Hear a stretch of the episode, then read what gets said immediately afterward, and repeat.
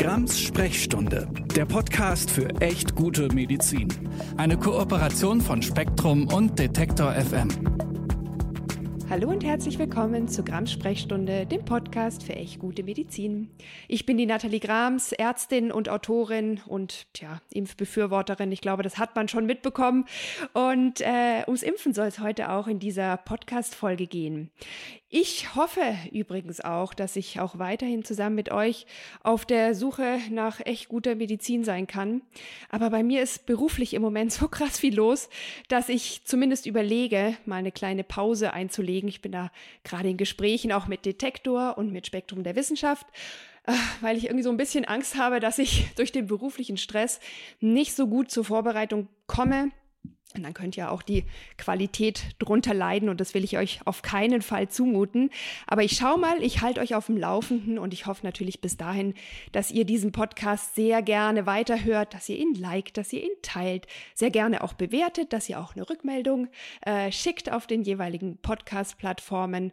Und ihr könnt mir natürlich gerne auch bis zu einer Entscheidung weiterhin eure Fragen oder auch eure Erfahrungen mit echt schlechter Medizin schicken an sprechstunde@ detektor.fm. Und dann habe ich es ja schon ein bisschen verraten. Es geht um die Frage, soll ich mich jetzt impfen lassen im Herbst? Wo finde ich eigentlich diese Empfehlung und um was geht's? Um Corona, um Grippe? Manche haben vielleicht auch von den RS-Viren, RSV gehört. Und darüber möchte ich heute mit einer Expertin und Hausärztin sprechen. Liebe Cornelia Werner, würdest du dich meinen HörerInnen einmal kurz selbst vorstellen? Und dann kommen wir auch gleich zum Thema. Ja, mache ich sehr gerne. Hallo und danke für die tolle Einleitung und für die Einladung, liebe Nathalie. Ähm, also, mein Name ist Dr. Cornelia Werner. Ich bin ähm, eigentlich Wald- und Wiesenmediziner. Prima, muss es auch geben. Hausärztin, genau. Ich habe den Facharzt für Innere und Allgemeinmedizin gemacht und ähm, mich dann niedergelassen hier in einem relativ ländlichen Gebiet in Erbach ähm, bei Ulm. Und ja, ich habe da glaube ich, eine sehr schöne Praxis von einem ganz tollen Vorgänger abgenommen oder übernommen. Also da habe ich wirklich sehr viel Glück gehabt, ähm, wahnsinnig viel Hilfe bei der Übernahme. Und mit einer Freundin zusammen, die ich jetzt angestellt habe, äh, betreibe ich da die, die Praxis. Mhm. Und ja, es macht Spaß. Das Wir ist ein tolles schön. Team, das ist die Hauptsache. Das ist schön, dass du das sagst, weil das Thema, zu dem wir heute kommen oder über das wir heute sprechen wollen, das macht ja nicht immer nur Spaß. Wir beide kennen uns ja eigentlich von Twitter, damals noch Twitter genannt, ähm, von der Impfaufklärung in den heißen Corona-Zeiten. Und wir haben uns jetzt wieder gesehen beim runden Tisch in Berlin vom BMG zum Thema Long-Covid. Und ja, da bist du ja auch durchaus mit Fällen betraut, die nicht äh, lustig, also ganz im Gegenteil sind, die einen wirklich auch erschüttern in ihrer ähm, ja, Bedeutsamkeit für die Betroffenen, aber auch für uns alle als Gesellschaft und in der Medizin, in der Forschung. Man weiß noch viel zu wenig, das ist dort auch klar geworden, aber immerhin kümmern sich ein paar Menschen drum. Ähm, deswegen ist es ja bestimmt nicht immer nur lustig, macht nicht immer nur Spaß und wir haben uns jetzt auch kein spaßiges Thema rausgesucht. Aber dadurch, dass du ja wirklich so in der ersten Linie der Behandlung bist, wirst du ja auch oft mit Fragen von Menschen konfrontiert, die ich jetzt vorher auch in der Einleitung gestellt habe. Soll ich mich impfen lassen? Und dann so in den heißen Corona-Zeiten wusste man ja immer so irgendwie, was sagt das RKI, was sagt vielleicht auch das PI, was sagt die STIKO. Jetzt wissen viele gar nicht mehr, wo finde ich denn jetzt die aktuelle Empfehlung und trifft die mich auch? Bin ich damit gemeint? Soll ich jetzt einen Termin ausmachen oder warte ich damit bis Dezember? Und genau deswegen habe ich dich eingeladen, damit wir diese ganz praktischen Basic-Fragen klären können. Weil es ist ja klar, der Herbst steht an die kalte Jahreszeit kommt. Und damit verändert sich natürlich auch unser Verhalten. Wir sind jetzt nicht mehr so viel draußen, treffen wieder mehr und in größerer Menge in Innenräumen aufeinander. Und wir sehen ja schon jetzt, also jetzt haben wir sowas wie Mitte September, Ende September, dass die Infektionszahlen von verschiedenen Virusinfekten steigen. Und darunter ist auch Corona, Covid-19. Und ich würde mal sagen, du stimmst mir bestimmt zu, die meisten Menschen haben sowas gedacht wie, ja, mit der Pandemie, das ist jetzt endlich vorbei, das Thema haben wir hinter uns, da braucht man sich nicht mehr zu kümmern. Aber leider ist es noch ein Thema. Das Virus war nie weg. Äh, es hat sich sogar verändert und deswegen greift möglicherweise der alte Impfschutz oder auch eine vergangene Infektion, nicht mehr so ganz zumindest. Also lass uns doch direkt reinspringen. Wie sieht's aus? Lass uns mit Corona starten. Wir kommen dann auch noch zu anderen Impfungen. Wie lautet die aktuelle Empfehlung zu den Covid-19-Impfstoffen? Aber auch ganz äh, einfach gefragt, was empfiehlst du deinen Patientinnen in der Praxis? Vielleicht auch, wenn sie eine Frage haben, ja, ich will mich schon impfen lassen, aber welchen Impfstoff? Den angepassten? Mhm. BioNTech, Moderna, Novavax? Schieß Ui. los. So schwierig gleich am Anfang. Ja. Also, ich meine, die, die allgemeine Impfempfehlung, die bekommen wir ja ähm, traditionell von der STIKO.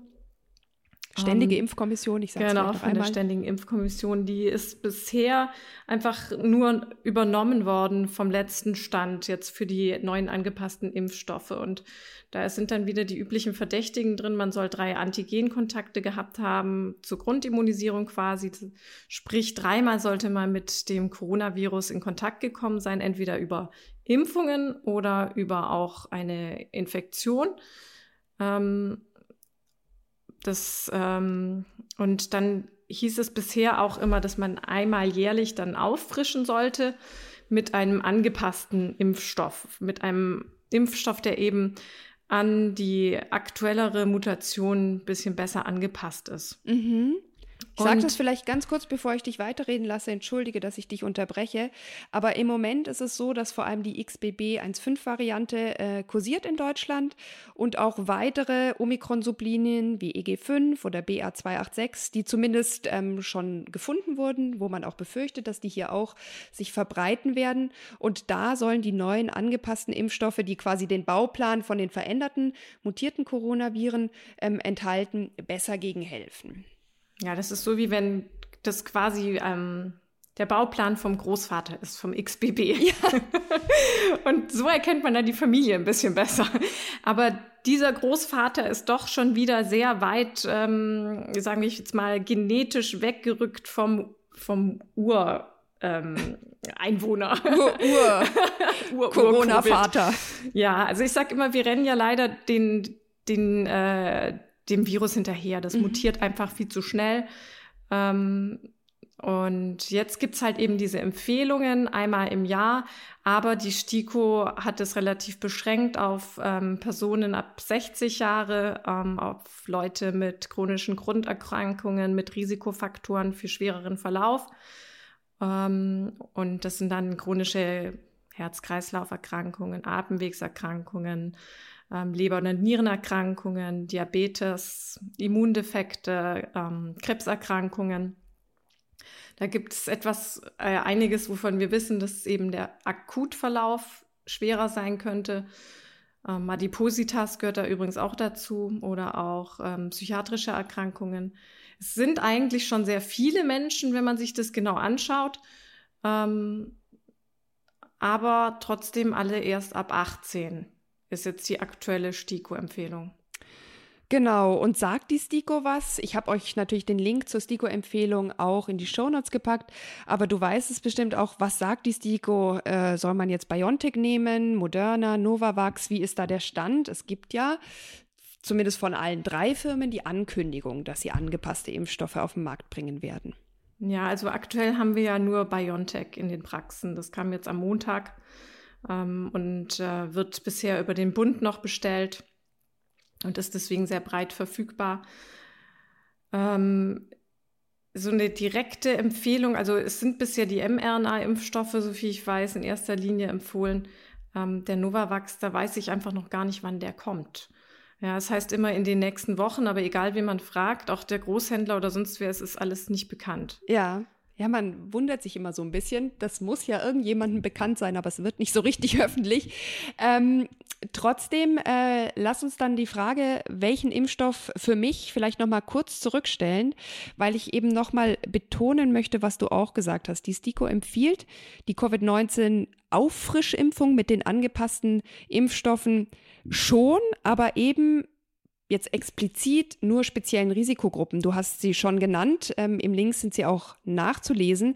Zum Beispiel aber auch für Menschen, die in der Pflege arbeiten und eben immer im Abstand von mindestens zwölf Monaten zu einer Vorimpfung oder Vorinfektion. Und ähm, prinzipiell ist es ja aber weiterhin so, dass die Covid-19-Impfung für alle Menschen möglich ist. Und da können wir jetzt vielleicht noch ein bisschen drauf eingehen. Du hast es auch schon erwähnt, für Kinder gibt es keine explizite Empfehlung mehr. Allerdings kann weiterhin bei spezieller Risikokonstellation ab sechs Monaten geimpft werden, auch in der Schwangerschaft. Je nach Situation und Vorimpfung kann es durchaus angeraten sein. Aber was soll man dann jetzt machen, wenn man vielleicht nicht in der expliziten Empfehlung ist oder eben doch, wenn man sich impfen lassen möchte?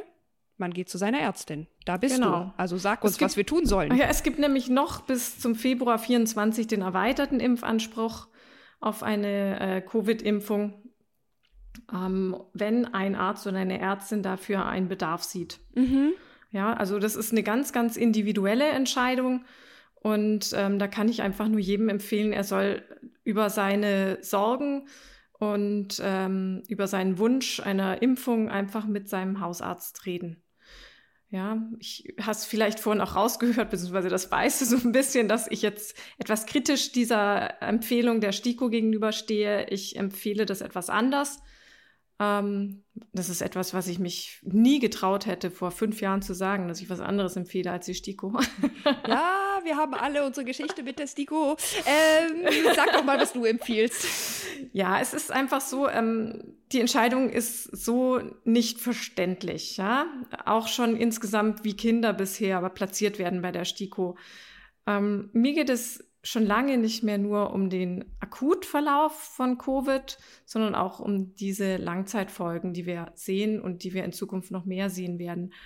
Ähm, und da finde ich es einfach nicht so kongruent, wie die STIKO sich verhält. Wenn ich zum Beispiel das äh, Beispiel FSME nehme, ähm, dann gab es zwei Todesfälle dieses Jahr mit FSME. Das waren beides Erwachsene, kein einziges Kind. Es gibt eine STIKO-Empfehlung für FSME in den Endemiegebieten, also dort, wo die Zecken eben dieses Virus mit sich tragen.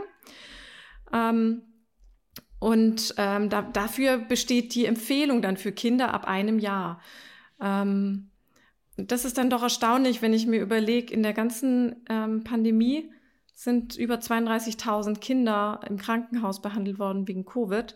Und in vier Monaten sterben gerade im Schnitt um die 30 Kinder, wenn man sich die Zahlen beim RKI anschaut, unter 17 an Corona. Ja, und dann verstehe ich es nicht, wie man den Impfstoff so platzieren kann oder so darstellen kann, wie es jetzt in der aktuellen Empfehlung ist, nämlich dass man den Vorteil nicht sehen würde. Ähm, es ist einfach de facto nicht so. Ne? Also wir wissen, was das Virus alles machen kann. Es ist kein Husten-Schnupfenerreger. Es ist ein Virus, das ein Multisystem-Virus quasi ist und Spuren hinterlässt. Und ich empfehle immer, gebt eurem Körper einfach einen Werkzeugkasten in die Hand, dass er schon auf scharf geschaltet ist und weiß, worauf er achten muss äh, auf das Virus eben und dann, je schneller die Reaktion ist, umso besser kann der Körper das äh, Virus auch besiegen. Ja, also ich ähm, bin da sehr nah bei dir. Ähm, äh, ich würde mich wahrscheinlich auch nachimpfen lassen, obwohl ich nicht unbedingt zur Risikogruppe gehöre. Ich hatte Corona trotz drei Impfungen wirklich heftig und habe lang gebraucht, mich zu erholen. Ich muss das ehrlich gesagt nicht nochmal haben. Es ist halt aber auch so, dass wir weiterhin das Problem haben, dass die Impfstoffe nicht besonders gut vor der Infektion schützen oder nur in einem relativ kurzen Zeitfenster auch vor der Infektion schützen. Aber was sie ja weiterhin tun, ist vor dem schweren Verlauf natürlich auch vor dem Krankenhausaufenthalt schützen, im schlimmsten Fall vor dem Tod. Und ähm, das im Zweifel auch bei Kindern. Also. Ja. Ja. Und sie reduzieren auch das Risiko für Long-Covid, hat man gesehen. Mhm. Da ähm, kommen wir auch später nochmal dazu. Das ja. wollte ich dich nämlich auch explizit fragen, wenn wir noch Zeit haben. Der Minister mhm. hat es auf dem runden Tisch ja auch nochmal ähm, sehr deutlich gemacht, dass die Impfungen davor zumindest zum Teil schützen können. Aber ich glaube, die wichtigste Botschaft von dir und von mir ist, lasst euch beraten, sucht eure Hausärztin, euren Hausarzt auf. Auch ApothekerInnen dürfen beraten. Viele Apotheken impfen auch. Oder in Apotheken kann man geimpft werden. Das klingt sonst so, es würden dort keine Menschen arbeiten, die das Impfen übernehmen und auch die Impfaufklärung.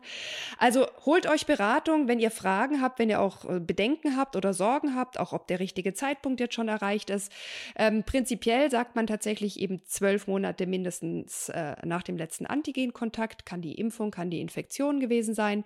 Und ähm, natürlich macht es auch Sinn, da eben gerade der Schutz vor Infektionen nicht so lang anhaltend ist, das nicht vielleicht jetzt direkt zu machen, äh, sondern eher Richtung Oktober Oktober, vielleicht sogar November, wenn man dann tatsächlich eben die kalte Jahreszeit hat und dann auch mehr den Aufenthalt in den Innenräumen. Und ähm, dann trägt ein das sozusagen über die Infektsaison fast noch ein bisschen besser.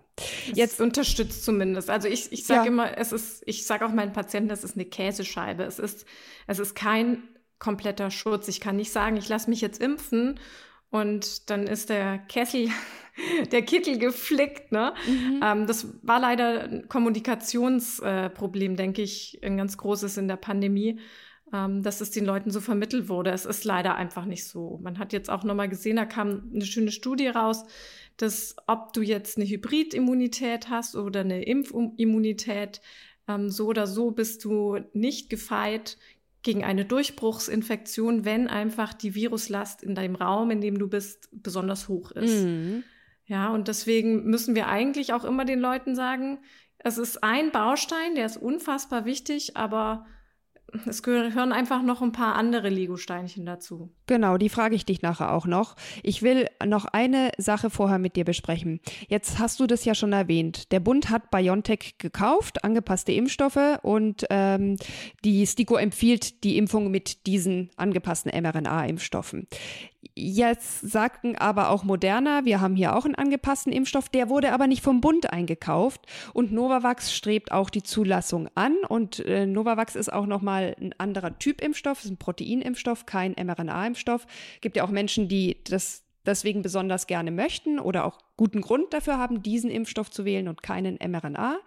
Ähm, wie ist denn das jetzt? Was kannst du in der Praxis impfen? Was können die Menschen bekommen? Kann man das selbst wählen? Muss man es dann selbst bezahlen? Zahlt es die Kasse? Bisschen viele Fragen auf einmal. Ja, und ähm, die man noch nicht alle beantworten kann, mhm. weil, weil wir einfach in der Praxis teilweise erst sehr, sehr spät erfahren, wie es geht. Ja, also ich, wir werden morgen zum ersten Mal den angepassten Impfstoff verimpfen. Wir werden heute Abend die Impfziffer dafür einpflegen im System, weil das dann auch wieder was Besonderes ist. Es ist keine normale Ziffer. Ähm, was wir bisher nur wissen, ist eben, dass wir diesen BioNTech bisher verimpfen können. Er wird vom Staat gestellt und das Verabreichen wird über die Kasse abgerechnet. Ähm, wie das mit Moderna und Novavax laufen wird, wissen wir aktuell noch nicht. Ich gehe davon aus, dass man es dann tatsächlich gezielt einzeln bestellen kann in der Apotheke, weil diese Impfstoffe wohl auch in Einzeldosen kommen. Zumindest Moderna habe ich gehört. Beim äh, Novavax weiß ich es schlicht noch nicht. Ähm, ja, ich denke für manche Leute, gerade für die, die vielleicht ein bisschen mehr äh, Impfreaktion hatten ähm, bei den bisherigen Impfstoffen, bei ähm, AstraZeneca oder Moderna und BioNTech, wäre es vielleicht gar nicht uninteressant, auf Novavax zu warten. Mhm. Aber wie gesagt, das ist äh, alles ein Glücksspiel. Ja. Wann kommt's raus, ne? Und ja. wann kommt die nächste Infektion für dich um die Ecke? Ja. Also deswegen reden wir ja auch noch über die Dinge, die man tun kann, bis man sich impfen lassen kann, auch mit dem präferierten Impfstoff. Und hier auch nochmal die Empfehlung, sprecht darüber unbedingt mit den Ärztinnen und Apothekerinnen, die euch auch kennen, auch eure Vorgeschichte kennen. Jetzt ist es ja aber so, der Herbst bringt uns ja nicht nur das Geschenkchen Corona wieder zurück, sondern auch jährlich wiederkehrend die Grippe. Äh, und ähm, das ist ja auch was, was die STIKO seit Jahren für bestimmte Risikogruppen als Impfung zur Prophylaxe ähm, empfiehlt. Kannst du uns da noch kurz aufklären, was die Empfehlung ist, auch wo sie sich vielleicht von Covid-19 unterscheidet? Zum Beispiel gilt hier die klare Empfehlung für Schwangere, sich impfen zu lassen gegen die Grippe. Ähm, ja, was sagst du deinen Patientinnen in der Praxis dazu? Auch vielleicht, wann ist der beste Zeitpunkt? Ja, also da ist zum Glück die Empfehlung deutlich breiter. Was, was ich jetzt wiederum nicht so ganz verstehen kann. Ich, ich bin erfreut darüber, dass es so breit ist. Ähm, zum Beispiel beinhaltet die Impfempfehlung nicht nur über 60-jährige und vorerkrankte Personen, sondern auch Leute, die eben viel Kontakt haben, nicht nur im Gesundheitswesen arbeiten, sondern einfach viel Personenverkehr haben. Also nicht nur Klinik, sondern zum Beispiel auch im Verkauf oder äh, genau. in einem Großraumbüro, sowas. Genau, oder am Schalter oder auch ähm, an der Kasse, wo du jeden Tag so und so viel hundert Leute siehst. Also, ne? Und das finde ich zum Glück sehr gut formuliert, äh, finde ich sehr glücklich und sehr breit formuliert. Es ist eine sehr verträgliche Impfung. Ähm, wir haben jetzt auch so ein bisschen das, glaube ich, korrigieren können, das Ansehen von der Influenza-Impfung. Früher hieß es immer so, ach nee, will ich nicht, danach kriege ich immer dann die Grippe. Nee, das war halt so, dass man früher ohne Maske und mit Infekt im Wartezimmer saß und vollgehustet wurde, während man gerade auf seine Impfung gewartet hat. Ähm, und dann halt irgendeinen Infekt vom Wartezimmer mitgeschleift hat. Ja, aber die Influenza ist es eigentlich nicht, die man dadurch dann bekommt. Ähm, und ich denke oder ich habe auch das Gefühl, die Influenza-Impfung wird ganz gut angenommen. Ähm, es ist eine Vierfachimpfung, ähm, standardmäßig inzwischen. Früher war es dreifach. Ähm, wir haben für die Personen ab 60 haben wir einen nochmal in der Dosis verstärkenden Hochdosisimpfstoff, der nochmal mehr Immunantwort hervorrufen wird. Den gibt es dieses Jahr endlich auch etwas ähm, einfacher zu beschaffen. Ja. hatten wir letztes Jahr Probleme. Letztes Jahr First Try war ein bisschen schwierig. Ja. nee, aber der ist jetzt gut geliefert worden. Auch sehr, sehr gut verträglich und ähm, ich habe viele Nachfragen jetzt danach. Ich bin tatsächlich noch so, dass ich sage, hm, wir haben, früher haben wir eine extrem einfach vorhersagbare Saisonalität der Influenza gehabt. Ja, da hätte ich so gesagt, ja, Dezember bis Februar, das ist so die typische Zeit. Jetzt hatten wir diesen Mai, hatten wir plötzlich eine Welle. Ja, ähm, durch diese gesamte Problematik mit Covid hat sich einiges verschoben. Das Immunsystem hat denke ich, jedes Mal durch eine Covid-Erkrankung einen leichten Hau weg, um es mal so zu sagen. Und man ist einfach ein bisschen anfälliger dann für andere Infektionen, die dann natürlich auch wieder zirkulieren, weil wenn man einfach die Masken ja jetzt die Ecke geschmissen hat. Ähm, also ich empfehle aktuell tatsächlich eher auf Oktober, November zu warten mit der Grippeimpfung, aber dann auch wirklich sie nicht zu vergessen, sondern es durchzuziehen, beziehungsweise ein bisschen Augen und Ohren offen zu halten, wenn man hört, okay, Influenza ist im Umlauf, dann gleich ja. impfen gehen. Vielleicht auch den Termin jetzt schon auszumachen und anzuplanen, weil im Winter sind die Praxen wieder voll und dann kriegt man vielleicht auch keinen Termin mehr oder kommt gar nicht erst durch bei der Rezeption. Von daher, das ist die aktuelle Empfehlung. Jetzt schon Termin ausmachen, an den Herbst und Winter denken. Wie ist es denn mit anderen Empfehlungen? Zum Beispiel gegen die Pneumokokken kann man sich ja auch impfen lassen. Bei RS-Viren, also RSV, bin ich gar nicht sicher, äh, wie da der Doch, aktuelle Stand ja ist. Ja, mhm. also finde ich auch ganz erfreulich. Also Pneumokokken ähm, ist ab 60 empfohlen oder, so viel ich weiß, ab 50 bei chronisch erkrankten Personen. Ähm, ist auch eine sehr gut verträgliche äh, Impfung. Und die Kinder werden heutzutage ja auch grundimmunisiert mit einem Pneumokokkenimpfstoff. Das, ist, das finde ich, läuft super. Ähm, dann haben wir jetzt eine ganz tolle Entwicklung, dass es RSV-Impfstoffe gibt, zwei Stück. Ähm, einer ist für Personen ab 60 zugelassen und der andere ist nicht nur ab 60 zugelassen, sondern sogar für Schwangere. Es ist ein proteinbasierter Impfstoff, ähm, der dann eben so eine Art Nestschutz den, den Neugeborenen mitgibt. Und das finde ich eine ganz tolle Geschichte, weil RSV, dieses respiratorische Virus, ist einfach ähm, die Hauptursache für ähm, Krankenhausaufnahmen bei kleinen Kindern und hat auch ähm, wirklich schwere Folgen. Und deswegen ist es, ist es bahnbrechend, wenn man das quasi ähm, stark reduzieren kann, ja. Je weniger ich von diesem Virus im Umlauf habe, umso weniger insgesamt ist auch die Bevölkerung gefährdet. Und das ist, ähm, ja, es gibt noch keine STIKO-Empfehlung. Mhm, das ähm, kann auch noch ein bisschen das dauern. Das kann auch sehr lange dauern, ja. Da hm, hm, haben wir wahrscheinlich schon lange Bärte. ähm, aber es ist super sinnvoll. Ähm, und ja, über die Verträglichkeit kann ich jetzt noch nicht viel sagen, aber in den Studien, in den Zulassungsstudien waren das wirklich große Zahlen von Patienten, die behandelt wurden. Und äh, dass es zu Fieber bei einer Impfung mal kommt, das ist so, würde ich mal sagen, generell äh, ein Zeichen einfach, dass das Immunsystem ein bisschen gereizt wurde und arbeitet. Das finde ich jetzt nicht einmal ein verkehrtes Zeichen. Ja, sehr gut. Ähm, ich will gar nicht so auf die, äh, über die STIKO meckern. Es ist ja eben auch das, die Eigenschaft des STIKO, dass sie sich diese Daten wirklich genau anschaut, dass die Hersteller nicht nur Daten liefern und dann winkt, winkt das jeder durch, sondern die STIKO schaut sich das jedes Mal genau an und ja, diese Aufarbeitung dauert. Wenn die STIKO dann eine Empfehlung gibt, ist sie halt auch immer wirklich mit einer großen und langen wissenschaftlichen Begründung ähm, versehen, die man dann auch nachlesen kann. Muss man immer noch nicht gut finden und, und darf als Ärztin, als Arzt natürlich auch ähm, eigene Entscheidungen treffen, natürlich auch als Patientin oder Patient. Aber äh, diese Sorgfältigkeit der STIKO ist schon auch was, was ich schätzen gelernt habe und Sie werden sich ja bestimmt auch die Impfstoffe zu den RS-Viren anschauen. Ähm, eine Sache, die ich vielleicht noch erwähnen möchte, vielleicht einfach nur aus praktischen Gründen, man kann diese Impfungen zum Teil zusammen verabreichen oder verabreicht bekommen. Also zum Beispiel rechter Arm Covid-19, linker Arm Grippe. Äh, das ist natürlich praktisch, weil man sich äh, einen Gang zum Arzt, zur Ärztin spart und äh, teilweise äh, ist das ja auch durchaus mit dem Alltag dann besser vereinbar. Es scheint auch nicht so zu sein, dass man dadurch jetzt krass mehr Impfreaktionen hat. Ich meine, klar, es tut einem dann halt vielleicht der rechte und der linke Arm weh und nicht zweimal im Abstand von zwei Wochen der rechte Arm. Aber wie machst du das in der Praxis? Empfiehlst du das tatsächlich oder ist das eher was, wo die Menschen sagen, nee, das ist mir dann doch irgendwie zu viel? Ähm, es wird tatsächlich gewünscht, aber ich mache es eher individuell.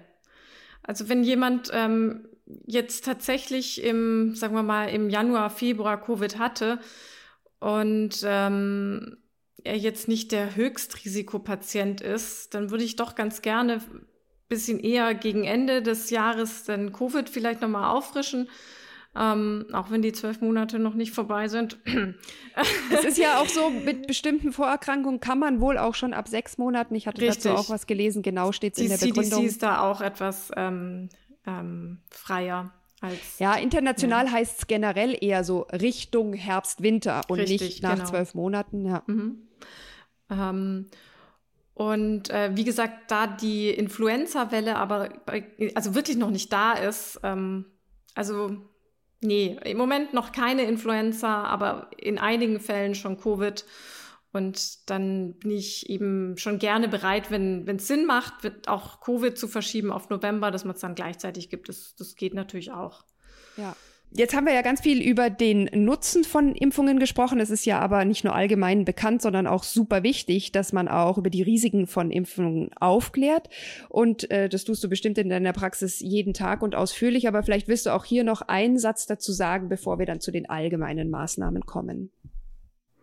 Ja, mir ist wichtig, dass eine Impfempfehlung immer individuell ist. Und mir ist auch sehr wichtig, dass man sehr ehrlich ist beim Impfen ähm, es gibt leider Fraktionen, die sehr die Impfnebenwirkungen nach vorne pushen und in den Vordergrund stellen. Und mir ist es aber trotzdem wichtig, das ernst zu nehmen, die Impfnebenwirkungen und auch zu akzeptieren und jedem klar zu machen, wir haben noch immer ein eine Kosten-Nutzen-Relation quasi, die immer für die Impfung spricht. Wir haben es schon immer mit Impfungen ähm, zu tun gehabt, also oder wir haben es noch schon immer mit dem Fakt zu tun gehabt, dass Impfungen etwas imitieren können oder hervorrufen können, was die Krankheit an sich hervorruft. Deswegen bitte ich immer darum, nicht den Impfstoff zu verteufeln, sondern das Virus. Und wir wollen schließlich das Virus bekämpfen. Ähm, aber auch insgesamt, es sind Postwag-Fälle, die ich auch behandle. Ähm, aber es sind jetzt nicht so wahnsinnig viele, wie es einem teilweise dargestellt wird. Aber auch die, die es gibt, müssen unbedingt ernst genommen werden. Und wie gesagt, ähm, wir kämpfen bitte nicht gegen Impfstoffe, sondern diese Impfstoffe bekämpfen auch die Erkrankung und die ist viel schlimmer als die Impfung. Ja, trotzdem gehört zu jeder äh, Impfung eine Risiko-Nutzen-Abwägung und so sorgfältige Aufklärung. Und ja, es gibt auch Patienten, denen ich die aktuellen Impfstoffe nicht empfehle. Ja, das ist auch ja. nochmal eine wichtige Sache. Also wir sind zwar, ich habe es im Intro gesagt, Impfbefürworterinnen, aber ähm, nicht blindlings und nicht um jeden Preis. Und genau. das müsst ihr eben auch für euch am besten im Gespräch mit eurem Arzt, eurer Ärztin oder Apothekerin besprechen, weil es eben auch tatsächlich dabei sehr auf euch und eure Vorgeschichte und eure Vorerkrankungen ankommt. Jetzt haben wir über die Impfungen als Schutzmöglichkeit vor bestimmten Viren und Erkrankungen gesprochen, aber du hast es auch schon mehrfach betont, es gibt ja nicht nur die Impfung als Schutz vor Infektion und es ist auch nicht der einzige Schutz. Welche allgemeinen Maßnahmen, auch wenn die AHA-Regeln bestimmt keiner mehr hören kann, sind vielleicht trotzdem sinnvoll, ich selbst trage zum Beispiel jetzt im Zug wieder Maske oder auch in größeren Menschenansammlungen seit einigen Tagen, äh, bin aber bei weitem oft die Einzige. Ich mache das mhm. ja auch immer, dass ich nicht erkannt werde. Für mich hat das zwei positive Vorteile. Aber äh, trotzdem verhindert die Maske natürlich, auch wenn man sie nicht mag, äh, in gewissem Maß die Ansteckung äh, mit oder die Übertragung von Viren, auch nicht nur Covid-19, sondern auch viele andere. Was denkst du drüber und was schlägst du sonst noch vor? Also ich schlage ja generell Masken in Innenräumen vor und ich ähm, habe das auch seit Anfang der Pandemie so praktiziert und ähm, Patienten fragen dann immer noch etwas erschrocken, wenn sie mich mit Maske sehen, ob sie jetzt auch tragen müssen. Dann kann ich nur pauschal sagen, es, wir müssen jetzt auf die Eigenverantwortung bauen in so einem Fall. Ähm, ich kann es nur empfehlen. Ja, also auch wenn wir jetzt Sommer hatten, Covid war trotzdem nicht weg. Wir haben keine Regelmäßigkeit, wo wir sagen können, okay, im Oktober muss ich Maske tragen, äh, im Juli nicht. Das funktioniert halt leider nicht. Ähm, ich zum Beispiel habe jetzt meine erste Covid-Infektion im August mir eingefangen, just zum Sommerurlaub. Das war wunderbar.